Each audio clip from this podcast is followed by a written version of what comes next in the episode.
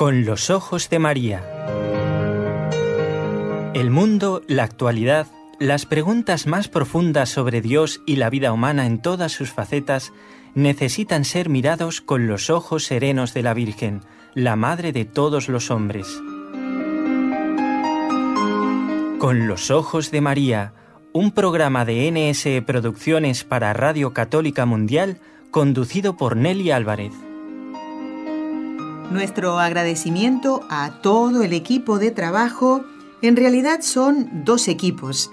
El de Radio Católica Mundial, gracias al cual podemos estar en contacto en directo con ustedes lunes, miércoles y viernes. Y este equipo, NSE, Nuestra Señora del Encuentro con Dios, desde la ciudad de Barcelona. ¿Eh? en conexión directa con Radio Católica Mundial. Saludamos a todos nuestros compañeros allí en Birmingham, en Alabama, y aquí a nuestro técnico Raúl García desde la ciudad de Barcelona.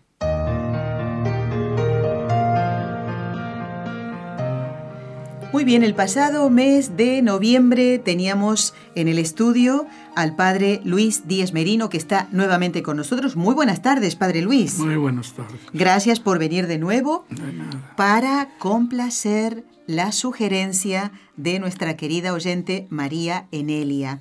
Ella nos había pedido hablar de Moisés y de Elías, nada menos, ¿eh? ¿Qué personajes? Personajes del Antiguo Testamento.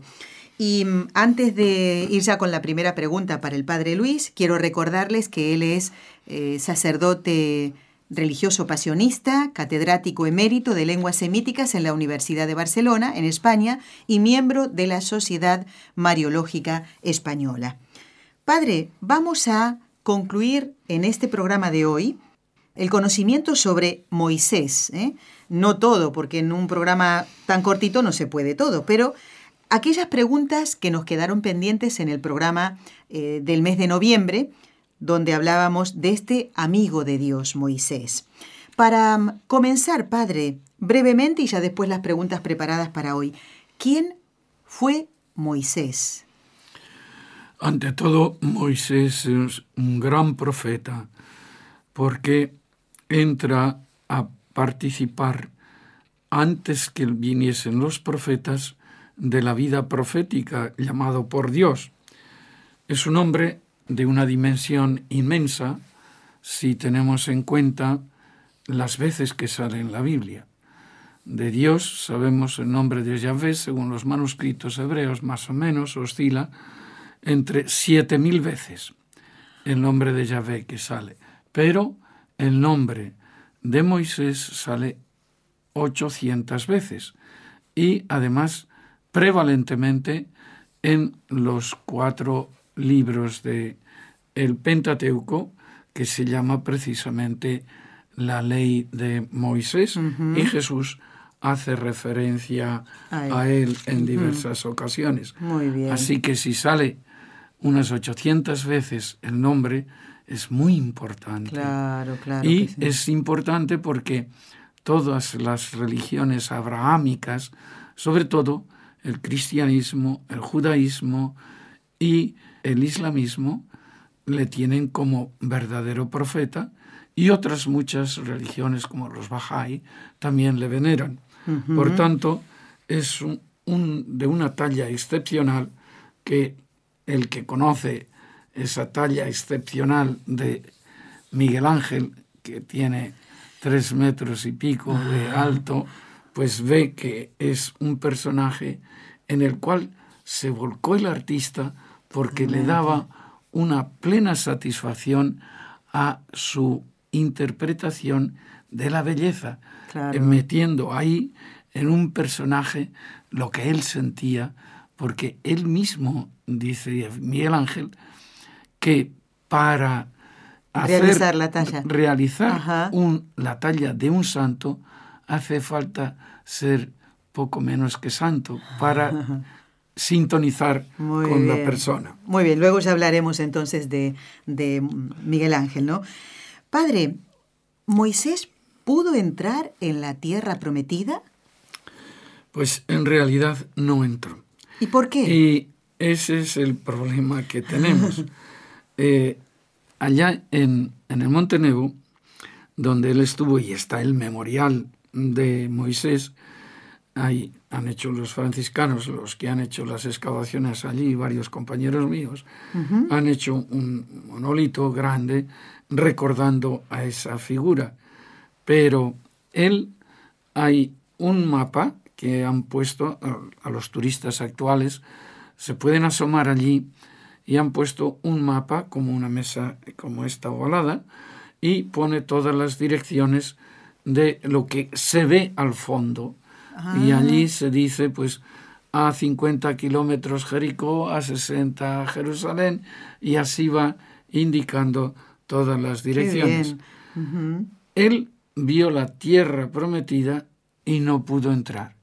Y yo no la vi y pude entrar, porque yo no la vi estando allí mismo donde él estaba y veía las direcciones que daba. Pero había un hamsin tan terrible. ¿Qué es eso, padre? Un viento del desierto que cegaba los ojos.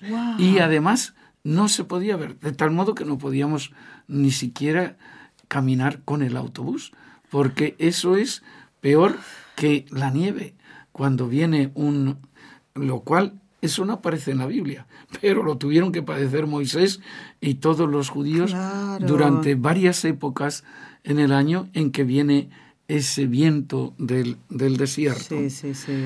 Entonces Dios le indica que tiene que llevar a su pueblo y ante él tiene que cruzar el desierto. Ya lo conocía. Eh, la vida de Moisés se suele dividir en tres tramos. Los primeros 40 años habría estado en la corte del faraón. Los siguientes 40 años, cuando es perseguido por haber matado a un egipcio, e, entra en el desierto, sigue 40 años y está haciendo allí de pastor y como pudo. Y los últimos 40 años es cuando viene, le viene la vocación de Dios que le llama a que introduzca a su pueblo en la tierra prometida. Y entonces durante 40 años ya es el dirigente o el legislador de ese pueblo el que recibe la ley en el Sinaí y durante todos esos 40 años está en contacto con Dios y con el pueblo, pero habiendo padecido las emergencias que supuso sobre todo cuando los judíos hicieron un becerro de oro mientras él estaba orando ante Dios y bajó con las tablas de la ley y al ver aquello las rompió. Y entonces no entró en la tierra prometida y sí la vio. Ahora, ¿qué es lo que sucedió? Posiblemente el pecado sea de distinta clase la culpa, porque Moisés, de hecho, aceptó su, Misión. su liderazgo del pueblo, pero el pueblo se le revoltó varias veces. Y al rebotarse el pueblo, él se sintió ante Dios y ante los hombres casi presionado por Dios para que llevase a los hombres, pero que los hombres se le rebelaban y se sintió en una profunda soledad. Pobrecito. Y eh, padeciendo mucho. Y por eso era un gran místico y tenía, desde luego, de pocos personajes se pueden hacer las alabanzas que después veremos hace el mismo libro sagrado. Y hay que entender que hoy el libro sagrado no es simplemente la crónica de un suceso, sino es la transmisión de un geógrafo que escribe por indicación del Espíritu Santo. Por tanto, lo que ahí hay, en este momento en la Biblia como producto final es palabra de Dios. Exactamente. Todo lo que leemos nosotros cuando en las liturgias cristianas hacemos la lectura, decimos al final palabra, de, Dios, pero no por pura eh, fórmula, no, no, es que es la realidad. Y una palabra que tiene la eficacia de la que tuvo cuando Jesús dice, talitakumi, levántate, y se levantó. Exactamente, sí, sí. O, sí. o, a, eh, Lázaro, por Lázaro eh, levántate y se levanta. O sea, es una, una palabra sacramental. Realiza lo que significa. Exacto. No como nuestras palabras que... Se las lleva el viento se promete todo, pero después ya es diferente. Se la lleva, ¿cómo se llama el viento este de...? de... Eh, el Hamsim. El Hamsim, se la lleva el Hamsim, así las palabras. Bueno, entonces eh, Moisés, en una ocasión, dentro del desierto, cuando ya está planeando el entrar, dice, bueno, hay que explorar. Y ah. eh, escoge uno de cada tribu y doce hombres les envía para que vayan a entrar a la tierra prometida de modo que no sean conocidos, por eso se llaman espías, y van a buscar qué es lo que van a encontrar los judíos y cómo se van a defender. Y entonces vienen los de la misión, los doce, y cuentan maravillas, de tal modo que esa narración la tiene ahora el turismo de Israel como logo. Ponen a dos hombres que llevan en un varal colgado un racimo de uvas. Y eso es el logo del turismo de Israel. Ah, y eso es lo que hicieron estos, para decir lo buena que era la tierra donde iban a entrar, pues que cogieron solamente un racimo y fijaos lo que traemos. Y entonces, ah. claro, pero también dijeron, nosotros parecíamos saltamontes. Al lado de los hombres que había. De nosotros, que eran unos gigantes. Y claro, aquello, más que las uvas, les atemorizó lo que les dijo. Lo que le decían, exacto, sí, y, sí. Y eso es lo que se enojaron los judíos contra Moisés. Otra muchas de las, de las muchas rebeliones que tuvo que soportar. Fíjese. Y entonces, claro, el mismo Moisés tuvo que afrontar eso y él no había entrado en la, en la tierra prometida, ni iba a entrar.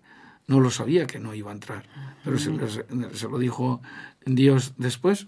Y entonces él tiene que acallar a la gente y solamente dos de aquellos doce animaron un poco a la gente y dijeron, no tengáis miedo, Caleb y Josué, no tengáis miedo, pues que ya... ¿eh? Y entonces se apoyó en ellos para decir, bueno, pues vamos, vamos a entrar. Pero fíjese, de los 600.000 hombres que salieron de Egipto, solamente dos, estos dos, Caleb y Josué, son los que entraron. Todos los demás murieron en el desierto, incluidos a Aarón, su hermana María ah. y, Moisés. Claro. Entonces, dice que en esa ocasión, cuando contaron todo eso, claro, empezaron a murmurar y la desesperación se apoderó del campamento, las mujeres llegaban, lloraban acongojadas y los hombres murmuraban. Otra este vez la murmuración. ¿Para qué habremos salido de Egipto? Moisés trató de calmarlos, recordándoles que Dios había prometido estar al lado de ellos y acompañarlos, pero fue inútil. Ningún argumento pudo convencerlos y se negaron a emprender la conquista de Canaán. Y eso nos lo cuenta el libro, el Deuteronomio. Entonces intervino Dios, ofendido porque los israelitas habían perdido la confianza en él, decidió castigarlos de una manera ejemplar. Ninguno entraría a ver la tierra prometida. Fíjense que son, según cálculos, esos 600.000 hombres suponen otras 600.000 mujeres y otros muchos más niños, lo cual nos lleva casi a dos millones de personas que se levante toda esa gente, él decidió castigarlos y no entrarían en la tierra prometida. Ninguno de ellos, salvo... Salvo Caleb y Josué.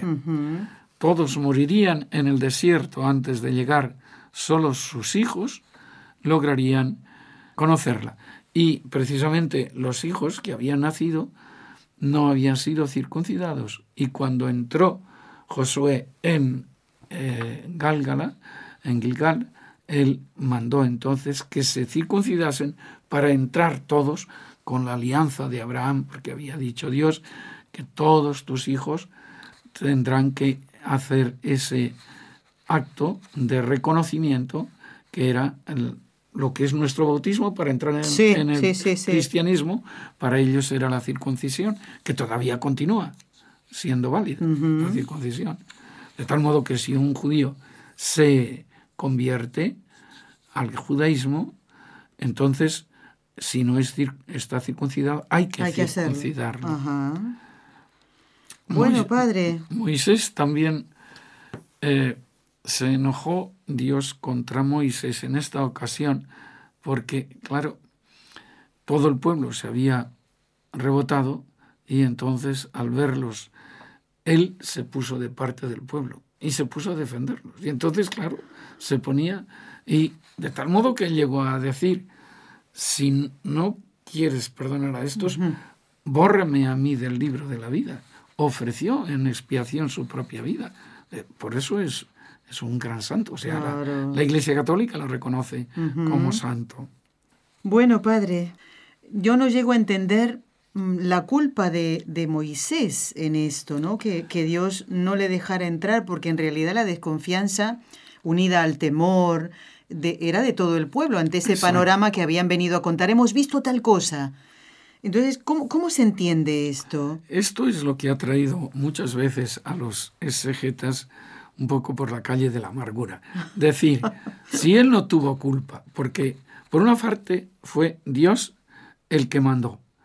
Él obedeció, transmitió la norma que le había dado Dios, los otros no la recibieron. Por tanto, fueron los otros los que los que pero él en distintas ocasiones habla de esta culpabilidad. Dice, por vuestra culpa Yahvé se irritó contra mí. Fíjese. También contra mí. Eso lo dice en Deuteronomio 1.37. Y después, en Deuteronomio 4.21 dice, por culpa vuestra Yahvé se enojó conmigo y juró que no pasaría el Jordán ni entraría en la espléndida tierra. O sea, que él recibió la culpa que no había, no había hecho, porque habían sido los otros los que se habían negado, excepto dos que estuvieron a favor de él para decir, bueno, y a esos Dios les perdonó. Se ve que Dios lo único que pidió fue una retractación, pero Moisés no se tenía que retractar porque no había pecado. Entonces, ¿cómo quieren resolver los judíos y los exégetas este problema? Él no era culpable y sin embargo carga con la culpa. Primero, se dice que posiblemente el haber golpeado la roca con la vara cuando Dios le había dicho que tenía que hablar a la roca. Y él cogió el bastón ah, y le dio ahí y le dio a la, roca. Eso es lo que dicen algunos exégetas. Pues bueno. Otro, que es lo que más normalmente solemos decir, que golpeó, como tenía tanta gente protestando porque no tenían agua, debía de tener un, pánico terrible. Cogió y pegó un golpe y dice, por si acaso, dábamos otro. Y era solo uno. Eso es lo que se sospecha. Ah, ya. Aunque Dios no le había dicho cuántas veces lo tenía que hacer. Por tanto, si lo hiciera, bueno, eso es otra manera de interpretar.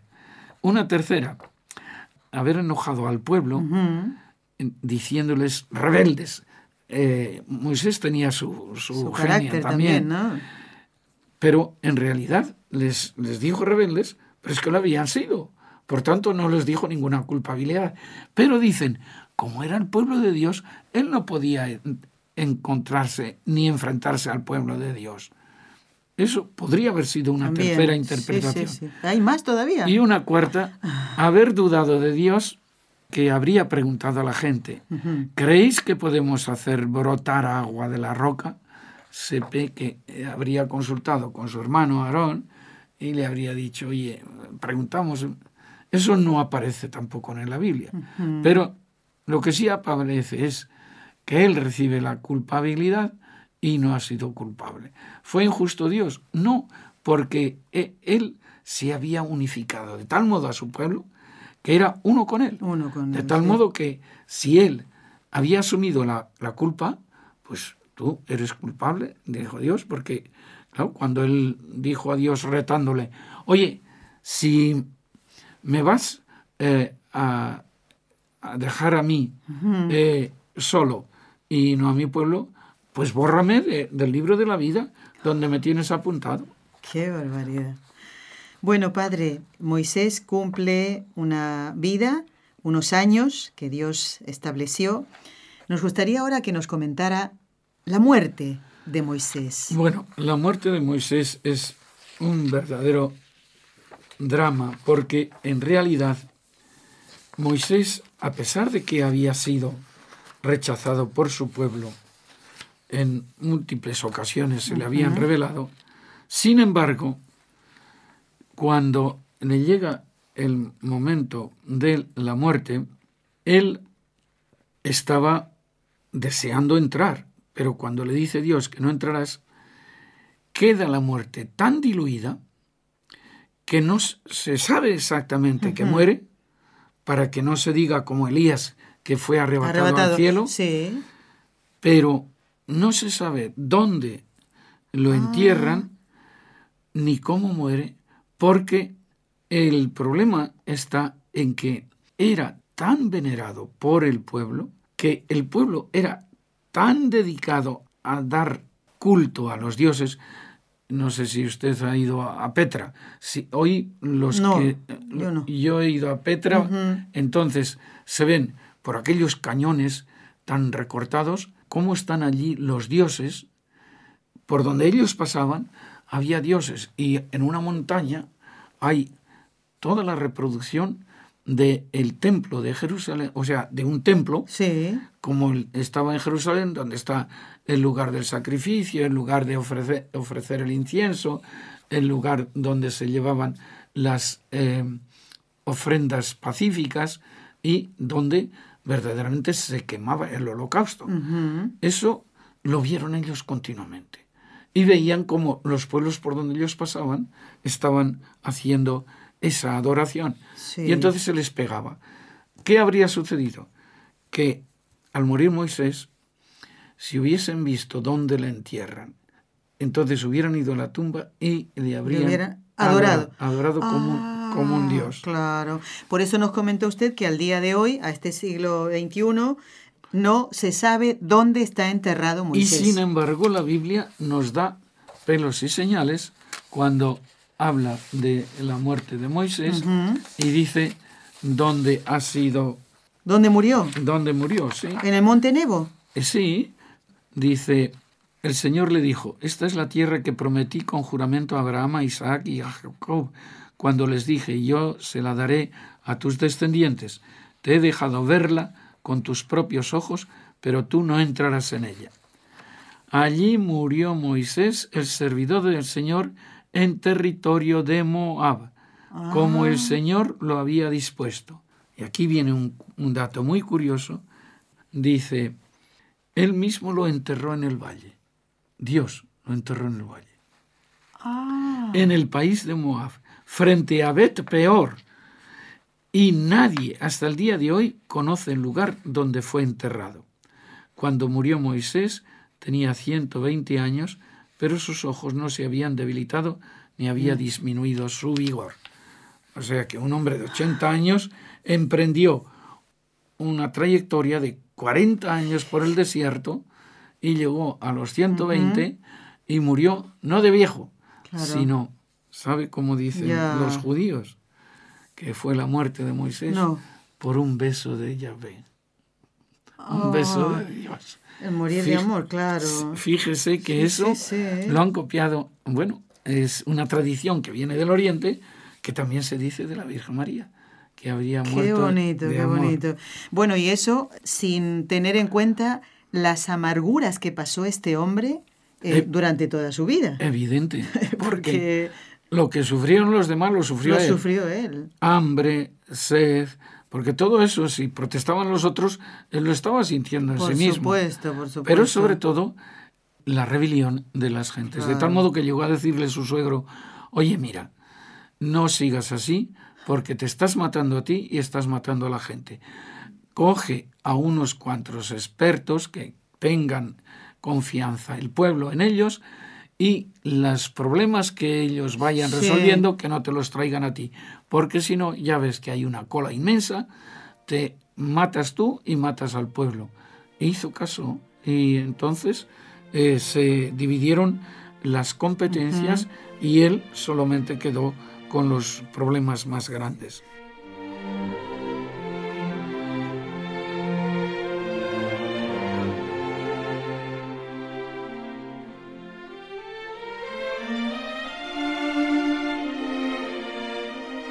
Padre, nos queda poquito tiempo porque hoy usted no puede quedarse en todo el programa. Estamos compartiendo con los ojos de María, con el Padre Luis Díez Merino, y yo le quiero preguntar, porque claro, hay un, eh, bueno, un, santoral, ¿no? Donde la Iglesia nos pone ejemplos para nuestra vida cristiana. ¿eh? Hay ejemplos de matrimonios, como los padres de Santa Teresita, de sacerdotes, como San Juan María Vianney, pero la pregunta es, padre, ¿es santo Moisés? Bueno, normalmente cuando un individuo recibe una loa en, la Biblia, ya se acepta eso. Y Moisés recibe un elogio en la Biblia que nadie lo ha podido oír después de decirlo a otro, de a otro, que se lo hayan dicho a otro. Nunca más surgió en Israel un profeta igual a Moisés con quien el Señor departía cara a cara. Esto está dicho al final del Pentateuco, en el Deuteronomio 34, después de la muerte de Moisés, nos dice, ya sea por todas las señales y prodigios que el Señor le mandó realizar en Egipto, aquí es las, la causa por la cual la Biblia misma santifica a Moisés contra el faraón, contra todos sus servidores y contra todo su país. Las diez plagas, lo que él realizó, ya sea una segunda razón, ya sea por la gran fuerza y el terrible poder que él manifestó en presencia de todo Israel. Por lo tanto, la loa que da la Biblia no tiene nada de desperdicio y le han puesto una etiqueta que ninguna otro lleva en la, Biblia. Por lo tanto, la Iglesia reconoce que Él es un gran profeta y Jesús santificó también a los profetas, porque dice que eh, no ha habido ningún profeta que no haya sido matado por vosotros en Jerusalén. Y por eso Él va a Jerusalén. Fíjese que la última, la última semana de su vida, no la pasó en Jerusalén. Claro. A 40 kilómetros de Jerusalén, porque le buscaban matarlo. Pero llegó el momento, se acercó a Jerusalén porque él sabía que iba a ser sacrificado. ¿Y qué día se festeja entonces a, Moisés? Porque conozco, por lo menos, eh, a ver, mm, mire, conozco un niño que, que le han puesto a Aarón eh, y hasta conozco otro niño que se llama Moisés. Entonces, ¿cuál es el día en que tiene que celebrar su santo? El día 4 de septiembre es el que en martirologio dice, ese martirologio, lo que ha dicho Nelly, está no solamente como un elenco de personas, sino ahí se establecen las causas que reconoce la Iglesia, incluso la Iglesia primitiva. Martirologio significa el Tratado de los Mártires, porque en principio hasta eh, el 313 todos los cristianos murieron eh, asesinados. No se conocía muerte natural. El único, posiblemente, San Juan Bautista, a pesar de que también estuvo en Roma, hay una iglesia, ante Portan Latina, donde está el lugar donde le habrían echado a la, a la caldera, caldera de, aceite hirviendo. Pero de Moisés se dice en todos los monasterios y donde se reza el oficio divino, se dice memoria de San Moisés, profeta. San Moisés. San Moisés, sí, sí. A quien Dios eligió para liberar al pueblo oprimido en Egipto y conducido a la tierra de promisión.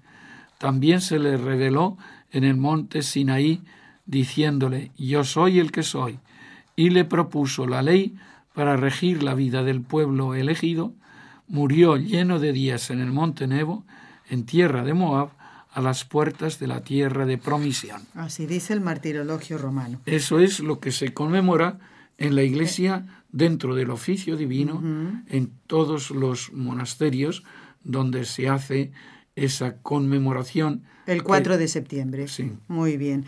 Padre, no quiero ya en el final de su intervención dejar de hablar del Moisés de Miguel Ángel. Algunos datos que nos pueda acercar en qué siglo fue realizada esta escultura, que a los que somos pequeños de estatura, me incluyo, nos impresiona muchísimo. Y alguien dijo, solo le falta hablar, ¿verdad que dijeron esto? Eso lo dijo Moisés. Digo, eh, Ah, eh, eh, Miguel Ángel. Miguel Ángel. Ah, ya. Con un martillo le dio en la rodilla y dice, habla, porque él estaba tan en- enamorado. Fíjese que tenían que hacer 40 estatuas. Julio II era un, un enamorado del arte y había invitado al Vaticano, a él, a Bramante y a otros. Pero posiblemente por haberle dado a Bramante, que era el arquitecto del Vaticano, Sí. eh, muchas salas, le pidió mucho dinero y Julio II no tenía suficiente para darle a eh, Buonarroti, a Miguel Ángel, para que hiciese el sepulcro de Julio II, que tenía que ser de 40 estatuas, una cosa monumental, y todas habrían de ser como, como el Moisés, más o menos. Caramba, Dios mío. Y eh, le venía eh, Moisés, eh, digo, Miguel Ángel estaba trabajando a toda hora cuando le venía y tenía una luz sobre la, la cabeza para iluminar cuando daba los golpes allá. Ajá. Y venía Julio II, el Papa, le venía a mirar y para ver cómo trabajaba con aquella in- intuición. Y, Miguel Ángel, en cuanto lo venía, lo veía, se ponía nervioso y cogía y le tiraba piedras ¿Al que, Papa? para que le dejase, para que le dejase. Dejase trabajar tranquilo. Y el otro, que era más cabezón que Miguel Ángel todavía, hizo un túnel para sal- eh, salir cerca de él y verle sin que el otro le viese. Ay, caramba, por Dios, Y estas esa, cosas. esa, esa estatua hoy está en San Pietro in Vincoli Exacto. y, y verdaderamente es una estatua que impresiona, son tres metros a pesar de que está sentado. Sentado, exacto. Y, y allí tiene las, las tablas, sería la, la imagen de la concentración de todo el espíritu que tenía aquel hombre. O sea, por una parte una musculatura inmensa, una fuerza y una intuición y una mirada que va hacia el infinito. Y eso es lo como se sintió realizado Miguel Ángel al realizar esa estatua. Lástima que eh, no hubiese habido dinero en la iglesia para que hubiese podido continuar haciendo otras maravillas. Claro. Pero ha quedado como un emblema de lo que tuvo que ser Moisés para el pueblo. Hoy todo el mundo que va ahí, sobre todo los judíos, se quedan eh, impresionados. Sí, Pero sí. a todo el mundo le lleva, es uno de los puntos que es necesario no, claro, visitar no puede dejar uno de visitar en- esto. En Roma, sí. Padre, ¿en qué siglo fue realizada la estatua de, hecho- Moisés por de Miguel hecho, Ángel? mm, eh, Miguel Ángel trabajó en principio en 1513 al 1515 y después él, que quería tantísimo esa imagen, la vio ya cuando era mayor, en 1542, y todavía la retocó. De tal modo que podíamos decir que es una obra que él se volcó entero y ahí reflejó lo que él sentía como cristiano, toda la inspiración que le daba un hombre de la magnitud de Moisés.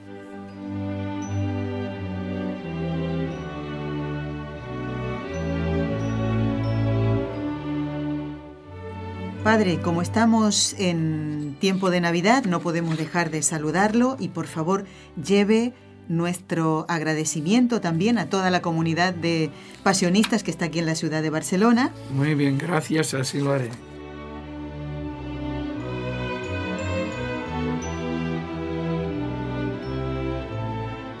Y ahora le pedimos, Padre, su bendición para todos los oyentes y para todos nuestros compañeros de trabajo también de Radio Católica Mundial.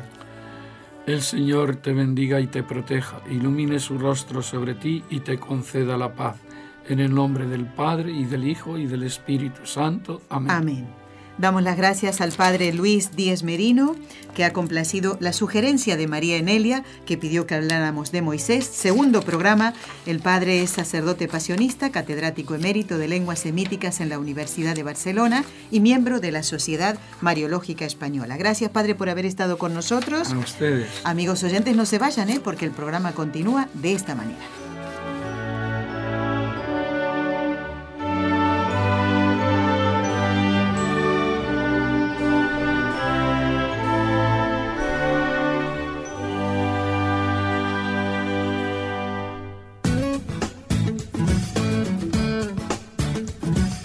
Si deseas participar en vivo en el programa Con los Ojos de María en Radio Católica Mundial, marca el siguiente número de teléfono 1866-398-6377 si llamas desde Estados Unidos o Puerto Rico. Si llamas desde otros países, marca el código internacional y luego el número 1205-271-2976.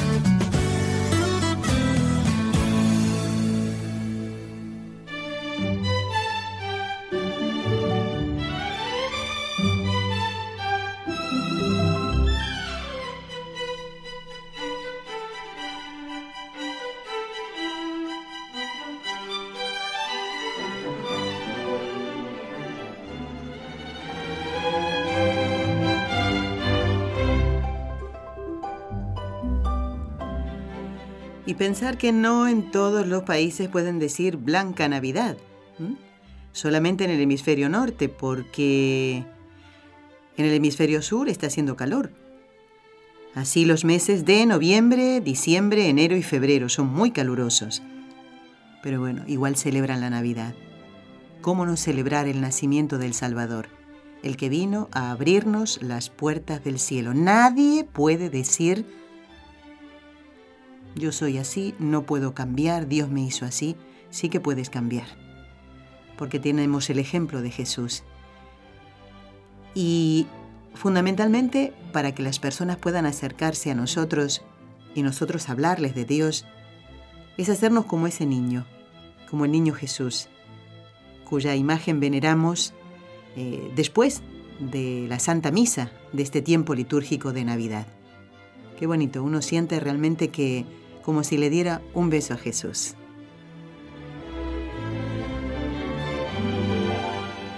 Y en estos días también se celebra fiestas muy importantes. Ayer, día 26, la de San Esteban, el protomártir, el primer mártir, mm, el diácono, ¿eh? el patrono de todos los diáconos. Y hoy la iglesia celebra a San Juan Evangelista uno de los apóstoles, el apóstol predilecto de Jesús, ¿eh? el que escribió el cuarto Evangelio. Y hoy quería compartir con ustedes el himno precioso que aparece en, en la hora litúrgica de laudes y, quiero que, no sé, que meditemos en, estas palabras que aparecen en el diurnal. Tú que revelaste a Juan tus misterios más secretos y los altos vericuetos que mis ojos no verán, haz que yo logre entender cuanto Juan nos ha contado. Déjame, Señor, poner mi cabeza en tu costado. Tú que en la cena le abriste la puerta del corazón y en la transfiguración junto a ti le condujiste, permíteme penetrar en tu misterio sagrado. Déjame, Señor, posar mi cabeza en tu costado.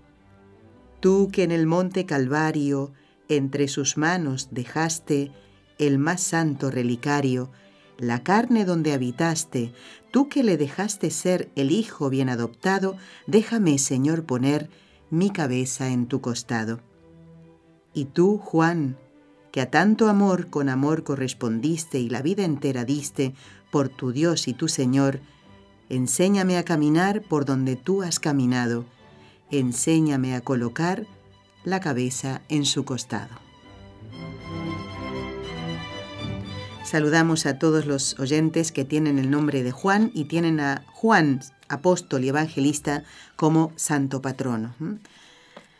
Bueno, quiero ahora compartir algunos correos electrónicos. Llegan muchos más que en, otro tiempo del año, ¿eh?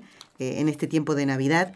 Quiero decirle a, mm, a Ivania Patricia, a Lupe y a Elvira de Jesús que ponemos estas intenciones que nos envían en la misa del último día del mes y del último día del año, el domingo que viene. ¿eh? Así que van estas intenciones que nos han hecho llegar.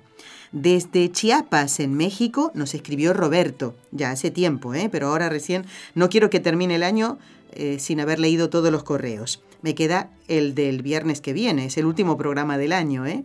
A ver, sí, claro. bueno, dice Roberto, es un inmenso gusto poder sintonizarlos. La catequesis que imparten es como hecha especialmente para mí. Dios los colme de bendiciones, bendita intercesora llevan en su nombre, claro, con los ojos de María. Un saludo desde Comitán, Chiapas, México, Roberto. Muchas gracias, Roberto. Bueno, Mario dice, hermanos en Cristo Jesús, una aclaración en lo dicho en el programa Con los ojos de María sobre la medalla milagrosa. Eh, que dice, se dijo textualmente, lo llevaran en la cartera. Bueno, aclaro. Claro, no, no. Mario, tienes toda la razón. Eh, no dije que lo textualmente que lo llevaran en la cartera, sino que me equivoqué. Yo dije que lo tenía en la cartera, pero lo llevo también colgado en mi cuello, ¿eh? porque es verdad, la medalla no es un amuleto, como dices tú, exactamente. A veces con el correr en los programas decimos cosas que después uno analizándolo mm, tiene que aclarar. ¿eh? Pero Mario, quédate tranquilo.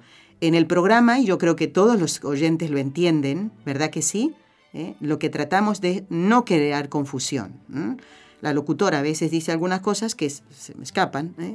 Y, es verdad, tengo una medallita milagrosa en mi cartera, pero la llevo colgada en mi cuello. ¿eh? La llevo en la cartera por si en algún momento puedo encontrarme con alguien y dársela, ¿eh? así como hacía San Maximiliano. Pero Mario, no, no es mi intención crear confusión, todo lo contrario. ¿eh? La llevo en el cuello y con mucho gusto, porque me recuerda que nuestra madre está siempre con nosotros. Y no, y no quiero que se malinterprete nada de esto, todo lo contrario. ¿eh? Gracias por tu aclaración y espero que tú también la lleves colgada, la medalla. ¿eh? Bueno, quiero saludar a tantos oyentes encantadores. No pude contar la cantidad de oyentes que han escrito al Facebook de NSE Radio. Impresionante la cantidad de mensajes preciosos y me encanta. Mire, no sé cómo se llama la oyente, sé que era una señora, una mujer. Dice, una lluvia de bendiciones y pone un paragüita. Un dibujito, me encantó. Y después los demás han puesto de todo, ¿eh?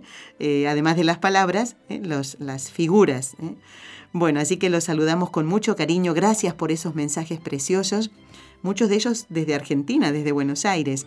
Algunos no ponen desde dónde escriben. Pero bueno, el saludo es para todos. Gracias, gracias por compartir tantos programas durante este año 2017. Y ojalá, ojalá alguno de los que han escrito, si fuera por mí, todos, llamen el próximo viernes, porque el viernes que viene es un programa especial. Quiero escucharlos, porque voy a hacer una pregunta. Una preguntita voy a hacer el próximo viernes. Así que todos vayan tomando nota de los teléfonos, ¿eh? Porque quiero escuchar las voces, como escuché el viernes pasado la de tantos oyentes que nos llamaron. ¡Qué alegría! Bueno, a ver, ¿qué más? Nos escribe, hablando de Argentina, Diana, desde Argentina. Quería agradecerle por acercarme a Fátima, dice. A todos los que me conocen les digo que es mi lugar en el mundo, ya que conocí esta advocación en un momento importante de mi vida y desde ahí es mi fiel compañera y amiga, la Virgen de Fátima. Bueno, Diana, eh, nos alegramos mucho que el ciclo Fátima te haya ayudado a acercarte más a Fátima, Nuestra Señora, en definitiva, ¿eh? porque Fátima es un lugar. En realidad ella se presentó como Nuestra Señora del Rosario. Fátima es el lugar donde se apareció.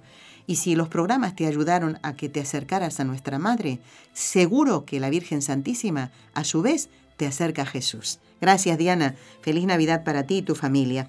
Sara, desde McKinney, en Texas, dice, Nelly, Dios te bendice. Dice, yo me consagro a Mamita María el 12 de diciembre. Lo hago una vez por año. Y les pido mucha fe y ah, lo hace por los desagravios del mundo entero. Sara, nosotros nos consagramos solo una vez. Eh, lo que pasa es que entiendo lo que quieres decir, que renuevas esa consagración y este año lo has hecho el 12 de diciembre. Pues adelante, Sara, me alegro mucho de esto que nos cuentas. Gloria, que es venezolana pero vive en Carolina del Sur, y Los Ángeles, dice en Estados Unidos, eh, nos escribe. Hacía mucho tiempo que quería escribirles. Quiero felicitarles por la calidad de los programas. Cada vez su trabajo es mejor. Gracias, amigos. Termino de escuchar el programa de hoy. Pero no sé a cuál te referirás, Gloria. Bueno, seguro que todos te han gustado. Recuerdo especialmente los programas eh, de Fátima. Podrían incluir, ah, y nos pide no sé si esto ya lo leí, hablar de los diáconos permanentes. ¿eh? Pues es una idea estupenda. ¿eh? Y vamos a tener tu sugerencia en cuenta, Gloria. Una feliz Navidad y santo año 2018 para ti y tu familia. Dejo aparte el correo para tener en cuenta este pedido que nos haces. ¿eh? Ahora en un momentito rezamos las tres Ave Marías. Jorge, desde Buenos Aires, dice... Eh, hoy en este día de tanta alegría, los hijos de María los saludo deseándoles de corazón que los encuentren bien. Hay, tanto que quisiera contarles y agradecerles. Bueno, que continúen con este apostolado en los medios de comunicación y comparto con ustedes la alegría como mm, tuve eh, de colaborador en la Basílica de Luján. A ver si lo estoy leyendo bien. Él nos manda unas fotos, Jorge. ¿eh? Gracias, porque su cordialidad me hicieron la estadía agradable cuando fuimos a Fátima y se comportaron como mis hermanos. También tú, Jorge. También vos, Jorge. ¿eh? Gracias por la gauchada de venir. Muy bien, Jorge. Eh, Jorge desde Buenos Aires, ¿eh? que vino con nosotros a Fátima. Qué alegría tener noticias tuyas y también de otros oyentes que, que vinieron con nosotros y nos siguen escribiendo. Lupe nos dice, escuché al padre Mateo, respondió a mi consulta, me doy cuenta que la iglesia tiene mucho trabajo. Pues sí, Lupe, ¿eh? no descansa y no hace las cosas por hacerlas, tiene un control. Y me cayó la pedrada de no creer ni escuchar comentarios que, eh, bueno, por gente que habla o comenta por hablar sin conocimientos, sin fundamentos. Bueno, Lupe, no lo tomes como una pedrada, sino como tal vez nos tiene que servir a todos como un tironcito de orejas, ¿no? Que tenemos que estar atentos y, ver cuál es la fuente de esa información que tenemos. Está Siempre tenemos que tener en cuenta lo que nos dice el Catecismo de la Iglesia Católica, ¿eh? la información que encontramos en la página web del Vaticano. Hay que tener mucho cuidado. Y si eso ha servido para que prestes más atención de ahora en adelante, Lupe, pues bendito sea Dios. ¿eh? Y dice, los escucho siempre, no dejaré de hacerlo, porque me ayudan a formarme en conocimientos. ¿eh? Muy bien, Lupe, feliz Navidad también para ti. Lidia, desde Lima, Perú, Lidia, estábamos echándote de menos. Nos cuenta que no puede escuchar tan seguido el programa porque está cuidando a una tía muy, muy mayor y además haciendo sus prácticas en, de asistente geriátrico. Bueno, no te preocupes, Lidia. Te mandamos un saludo. Tú nos envías saludos navideños a todos aquí en la radio y nosotros también a ti. Gracias, Lidia. Un saludo para toda tu familia. A ver qué más. Por aquí, Marjorie de Winter Garden nos dice que ella eh, la iglesia donde va, eso es lo que entiendo, se llama la iglesia de la resurrección y nos da algunos nombres de sacerdotes, ya me estoy quedando sin voz, nombres de sacerdotes que conocen en esta iglesia se celebran las misas, algunas en inglés, la mayoría, ¿no? En español, otras en portugués y algunas veces en los tres idiomas. Qué bueno. ¿eh? Dice, gracias por tan magnífico programa, Dios los bendiga y cariños. A ti, Marjorie, y a toda tu familia. Mario, que es de Perú, no sé si será igual el otro Mario, con Recuerden poner siempre desde dónde nos están escribiendo. Dice Mario, para enfrentar este problema no es fácil, es necesario luchar con la oración y la frecuencia de los sacramentos. Mario, lo siento, pero no sé a qué programa te estás refiriendo. Por eso, cuando nos hacen algún comentario de lo que están escuchando, recuerden ponernos por lo menos el día en que han escuchado ese programa o quién estaba de invitado. El día tampoco es seguro, porque a veces, como se retransmiten los programas, ¿eh? ¿qué tema estábamos tocando? Porque yo ahora no sé a qué te estás refiriendo. Lo siento, ¿eh? Bueno, Mario, igualmente gracias por escribir. Vamos a rezar. Vamos a pedirle a María por todas esas peticiones que tenemos en nuestro corazón y pidamos por la santidad de todos los sacerdotes. En el nombre del Padre y del Hijo y del Espíritu Santo. Amén. Dios te salve María, llena eres de gracia, el Señor es contigo Bendita tú eres entre todas las mujeres, y bendito es el fruto de tu vientre, Jesús. Santa María, Madre de Dios, ruega por nosotros pecadores, ahora y en la hora de nuestra muerte. Amén. Dios te salve María, llena eres de gracia, el Señor es contigo. Bendita tú eres entre todas las mujeres, y bendito es el fruto de tu vientre, Jesús. Santa María, Madre de Dios, ruega por nosotros pecadores, ahora y en la hora de nuestra muerte. Amén.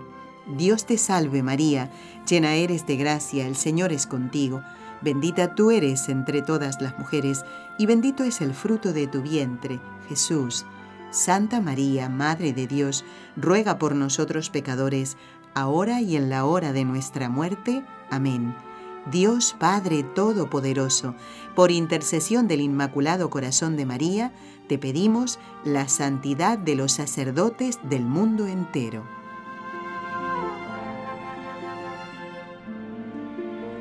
Bueno, en el programa del viernes pasado, pues preguntábamos qué le pedías al niño Jesús en este año y qué regalo le ibas a hacer.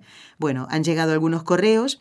Como la pregunta del viernes será diferente, quiero ya mm, dar por terminado eh, estas dos preguntas, estas eh, cuestiones que presentábamos el viernes pasado. Mildred nos dice que le pide al niño Jesús que me regale paciencia y mucho amor. Y le regala al niño Jesús toda su familia. Mi corazón dice que lo transforme todos los días, mi voluntad para que Él la dirija y destruya todas las miserias, para que construya en mí un altar de virtudes. Y nos envía una preciosa tarjeta de Navidad. Muchas gracias, Mildred. Y tengo tu correo también donde nos enviaste la eh, lista de sacerdotes por los cuales quieres que recemos. Gracias, ¿eh? Muchas gracias. Francisco nos dice, ¿qué le pido? ¿Tanto que pedir? Bueno, resumo, que me siga dando fuerzas para con mi salud nada buena, me siga ayudando para sobrellevar el día a día eh, con la atención a mi esposa con su enfermedad terminal. Seguro que te dará esa fuerza, Francisco. Pero dice, más importante pedir por las almas del purgatorio, por la santidad de los sacerdotes y por la protección de cada integrante de NSE. Muchísimas gracias, Francisco. ¿Y qué le regalas? Bueno, dice, ofrezco en los días próximos mi humilde visita al Santísimo, ¿eh? por, las, por todas las intenciones de los que han llamado, fíjense, y escrito este día al programa.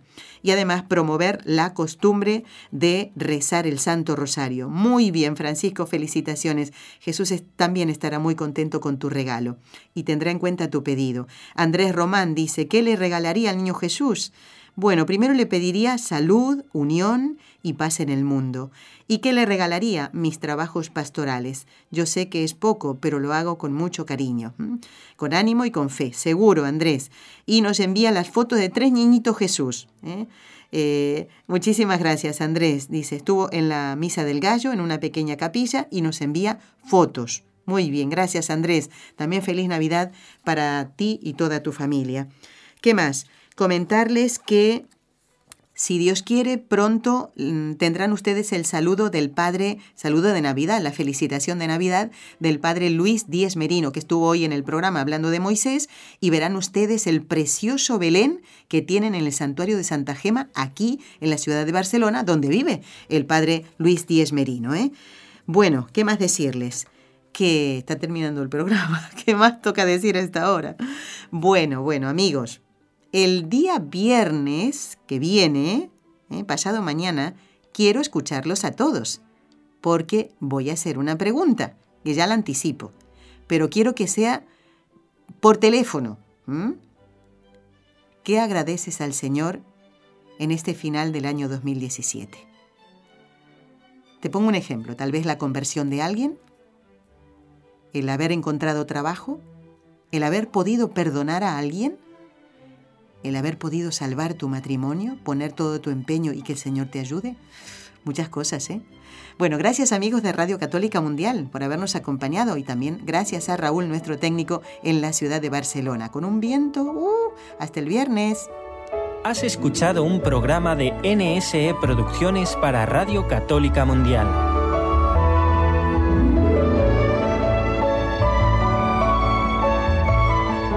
¿Quieres conocernos? Escríbenos al correo electrónico con los ojos de María arroba nsradio.com. Envíanos tus sugerencias o comentarios con los ojos de María arroba nsradio.com.